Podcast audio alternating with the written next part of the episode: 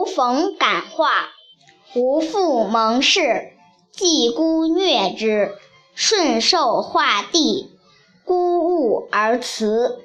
明朝吴子贵的妻子冯氏，家里很贫穷，她非常勤俭地奉养尊亲。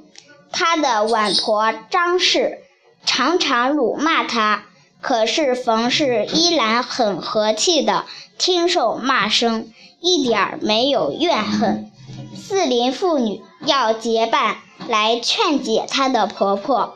冯氏阻止他们说：“婆婆之所以骂我，是因为我不能够顺婆婆的意思。现在你们倘若来劝解，那就是说婆婆有过错，我就免不了要犯不孝的大罪名了。”吴子贵有两个弟弟，都已娶妻，婆婆也虐待他们。那两个媳妇就生了上吊寻死的念头。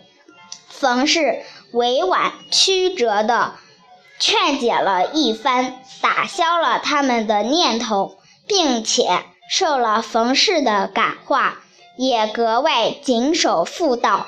婆婆因此也渐渐悔悟了。那两个媳妇因为冯氏有再生的恩德。就把她当做母亲一样看待。